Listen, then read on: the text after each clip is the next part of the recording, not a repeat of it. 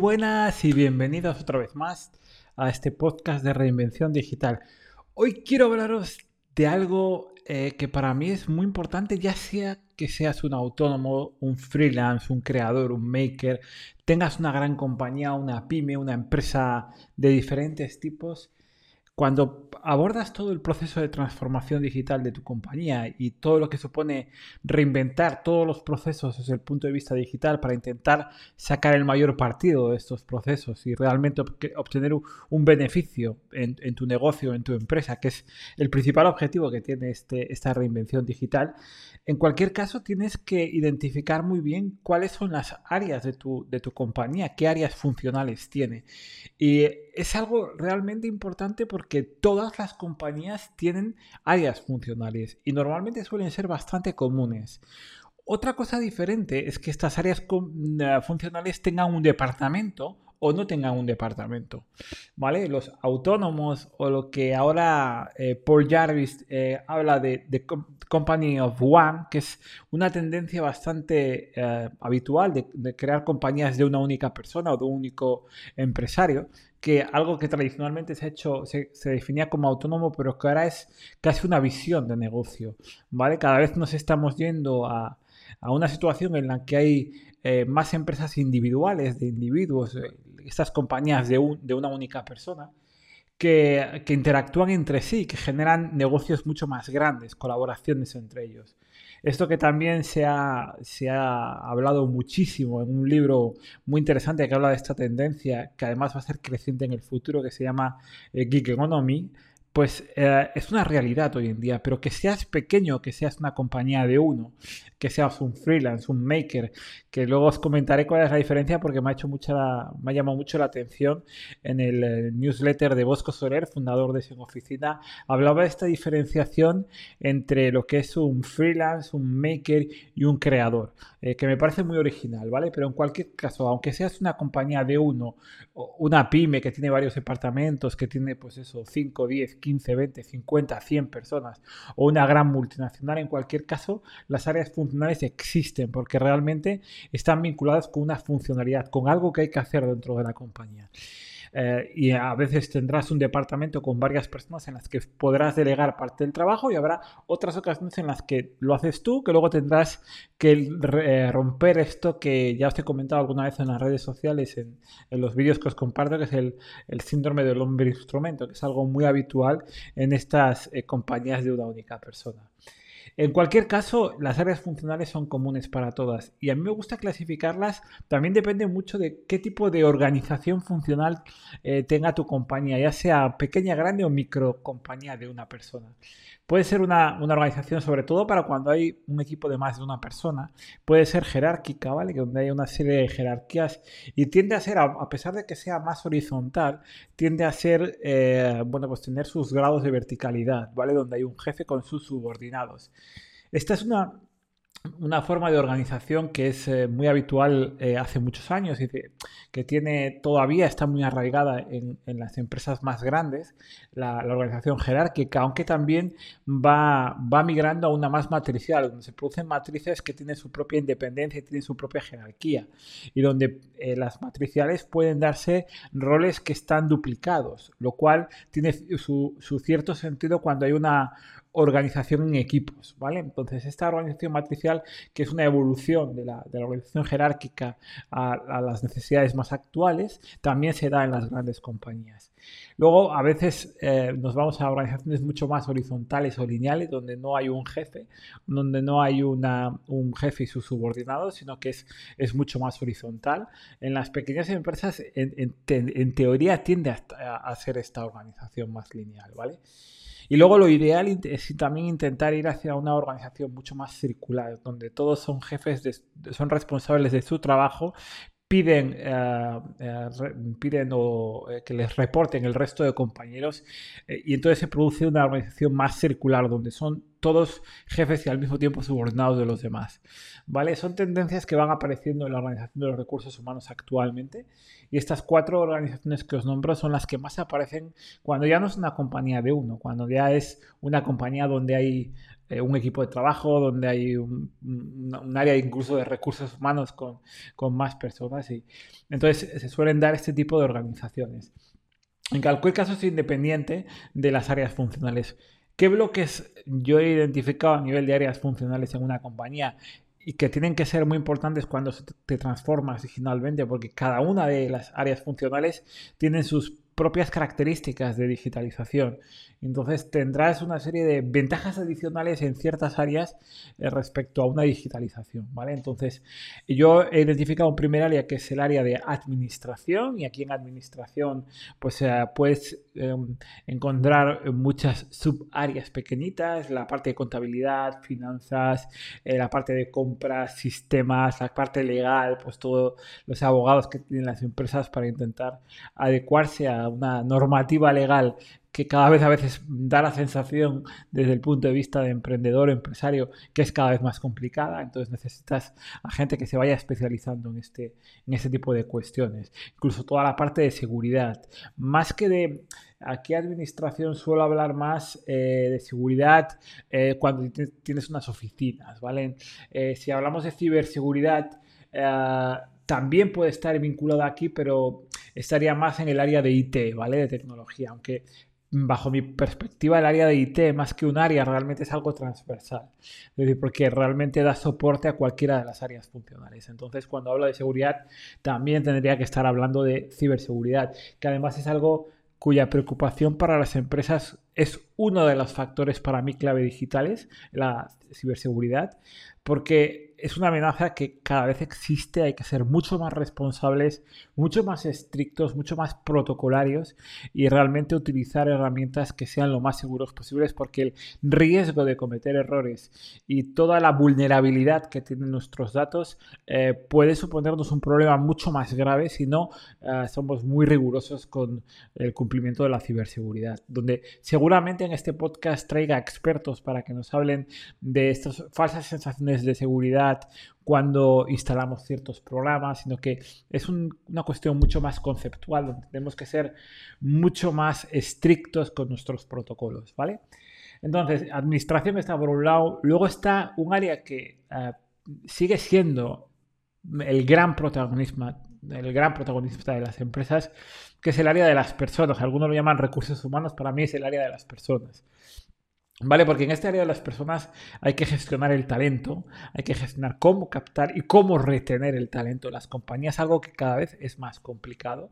Entonces aquí los verdaderos expertos en personas, en la gestión de personas, eh, pueden suponer una diferencia radical entre una compañía y otra y un, una, y un valor diferencial, ¿vale? Que, haga que una compañía pueda llegar más allá porque su equipo humano es capaz de llegar a, más allá y que además han sido capaces de atraer ese talento, capaces de gestionar ese talento y capaces de... Eh, eh, fidelizar más bien el talento. Eh, hace poco en las redes sociales creo que fue Connie quien, quien comentó algo muy, muy interesante que hacen en su compañía, que es eh, tratar a los, a los empleados como si fuesen el mejor cliente. Y esto es algo fundamental, porque el onboarding que hablamos del cliente cuando hablamos de, un proyecto tecnológico, em, también hay que replicarle dentro de la compañía y tratar al, a tu empleado como el mejor cliente. Em, y, y, hay un onboarding dentro de la compañía y hay una satisfacción dentro de la compañía. Y entonces aquí hablamos de algo que hace poco hicimos un un webinar y trajimos a gente realmente potente sobre este tema, que es el concepto de la felicidad en el trabajo, que es algo que debería ocupar en este área de, las personas. No se trata solamente de gestionar las nóminas, no se trata solamente de gestionar la seguridad laboral o lo que sea, sino que realmente es encontrar organizaciones que sean más allá que de un, de un de unos datos económicos, de un, de un cuadro de mandos e, económicos, eh, de un EBITDA, sino que realmente sean compañías donde se puede vivir, se puede eh, conciliar la vida personal, la vida familiar y la vida laboral, y para eso eh, generamos empleados felices, y esto sería lo ideal, ¿vale? también en esta gestión de, de personas hay un área, un subárea muy interesante que es el área de la formación, una formación continua. Estaréis ya muy cansados de que utilice la expresión de never stop learning, de que nunca debemos dejar de aprender. Las organizaciones tienen que subirse al carro de este aprendizaje constante y continuo.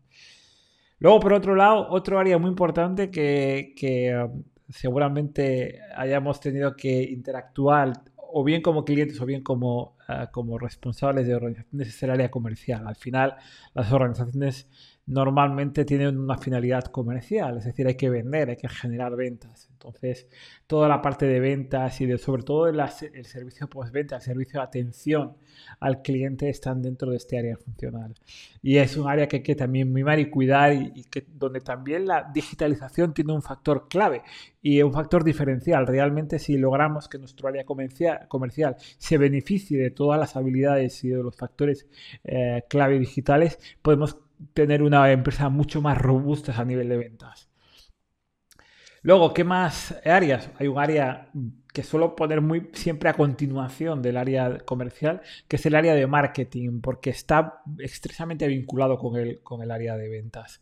El marketing ya no es un marketing offline, es un marketing, ni tampoco es un marketing exclusivamente online, es un marketing omnicanal, porque ahora realmente lo que tenemos que ver a nuestra compañía es como una, eh, para generar tracción, para atraer a, usuarios o para comunicarme con, con mis usuarios, tengo muchísimos canales de comunicación. Tengo que ser capaz de aprovechar cada, uno de estos canales y tratarlo de una forma única, de tal forma que la gestión para mí, el cliente, el usuario y el cliente sea el mismo, independientemente del canal eh, con el que me comunico. Y esta gestión tiene que estar integrada. Para eso existen eh, software y herramientas, como puede ser el caso del CRM, del Contact Center y demás, pero realmente es importante eh, acogernos a esta omnicanalidad y explotar cada uno de los canales que además tiene un lenguaje, una forma de trabajar totalmente diferente, donde las, muchas de las habilidades de los canales offline también nos valen en los canales online y viceversa.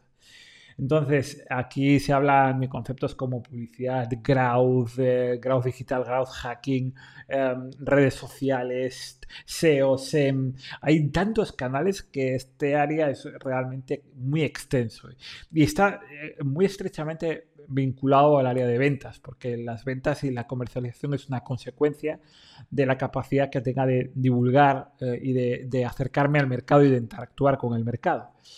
Eh, luego, por otro lado, tenemos el área de desarrollo, que en el caso está claro una empresa de software, que es la que más, lo, que, lo que más está relacionado con lo que he hecho yo durante mucho tiempo. Hay un área de desarrollo que está relacionado con la gente como yo, los frikis que metemos código, que, que, picamos código, que programamos, que, que, analizamos, que desarrollamos estructuras de, de información y demás. Esto es así, evidentemente. Es decir, este es el área de desarrollo de una empresa tecnológica, una empresa digital. Pero también hay, hay un área funcional de desarrollo en la industria, que al final toda la parte de fabricación, de producción industrial no deja de ser desarrollo. Incluso la, la hora de desarrollar un producto, la parte de innovación, de, desarrollo de producto, está dentro de este área funcional. Y donde también, igual que en los áreas anteriores, la digitalización es fundamental. Vengo justo ahora mismo de, de grabar un webinar espectacular con, con Roberto Natale, que es, el, un consultor tecnológico en AK Software, una empresa de software espectacular sobre algo, una metodología muy específica y muy ligada al sector de la construcción que se llama BIM y hablamos del gemelo digital. Las posibilidades a nivel de desarrollo que te puede otorgar tener habilidades digitales muy avanzadas realmente pueden suponer una diferencia y una ventaja competitiva respecto a tu competencia. Por lo tanto, también tiene que acercarse al mundo de la reinvención digital el área de desarrollo. Luego está el área de producción, que es más, eh, por un lado está cómo desarrollo mi producto, cómo cuido, cómo le cuido, cómo le, creo, cómo, cómo le co-creo con los, con los propios consumidores. Y luego está, y ahora, y ahora tengo que producir. Esta producción, que puede ser una producción mucho más industrial, la fábrica, producción en masa, este tipo de cuestiones, pero también puede ser una producción digital. Al final una agencia de marketing trabaja por campañas y las campañas las produce. Entonces hay una parte de producción. Eh, entonces, cada, cada, uno de los, de los sectores tiene un, tiene un área de producción. Mm, se llevará de una forma u otra y habrá muchas diferencias entre uno y otro, pero sí que existe esta producción. Al final vendemos lo que producimos. Entonces, esta producción puede ser publicidad o puede ser, pero al final es una producción. Entre este área de desarrollo y el área de producción eh, se da un pequeño área que los une y que es muy importante, que es el área de la gestión de la calidad, ¿vale? Porque cada vez tenemos más normativas de calidad. Y es algo que tradicionalmente está mucho más vinculado al mundo de la producción, al mundo industrial, al mundo de fabricación, pero que ahora se va extendiendo al resto de, de áreas, las gestorías, las asesorías, las empresas incluso de software, tienen sus propias normativas de calidad y entonces es muy importante cuidar la gestión de la calidad, organizar muy bien todos los procesos y este pequeño área está, pequeño o no tan pequeño, es, es realmente importante, está a medio camino entre la parte de desarrollo e innovación y la parte de producción. Y luego, por último, hay un área que quizás en el, mundo digital donde yo me muevo no tenga o aparentemente no sea lo más importante, porque al final eh, lo que movemos son ceros y unos, son aspectos totalmente digitales. Y aquí la logística quizás no tenga tanta influencia, pero es otro área funcional eh, que es realmente crítico hoy en día, ¿vale? Porque sí marca, marca la diferencia con la inmediatez a la que estamos acostumbrados con servicios como Amazon, como Alibaba y demás, que prácticamente pides eh, un producto y el día siguiente lo tienes en tu casa. Todo esto hay que gestionarlo a, nivel logístico. Eh, al final no deja de ser mercancía que se mueve, que se mueve por diferentes ah, medios de comunicación, medios de transporte. Y entonces la, la gestión logística, la gestión de la última milla, la gestión del transporte, es un área que tiene sus propias peculiaridades y donde también incide muchísimo la reinvención digital, ¿vale? Entonces, todas estas áreas son importantes y al final todas tienen que rodear algo que es muy importante, que es nuestro usuario cliente. Por eso es importante para realmente ser cliente céntrico, cada una de las áreas tiene que estar siempre mirado y enfocada hacia el cliente. Al final son todas lo que hacen es intentar cubrir una necesidad del cliente, que es el fin último. Incluso el área de la gestión de las personas, estamos hablando de gestión de las personas internas de la organización, realmente tiene que tener como fin último que esas personas sean mejores, eh, estén más formadas, sean más felices para atender mejor al cliente. Al final, el fin último siempre es el cliente. Y de esto es realmente de lo que se trata una empresa cliente céntrica. Espero que esta división de áreas funcionales te ayude algo y que además veamos que realmente todas tienen su parte de digitalización y sus beneficios, sus, ah, sus, complejidades también a la hora de digitalizarlas. Y esto es algo que iremos analizando capítulo a capítulo en este podcast. Así que muchas gracias a todos por haber participado y nos vemos en el siguiente capítulo.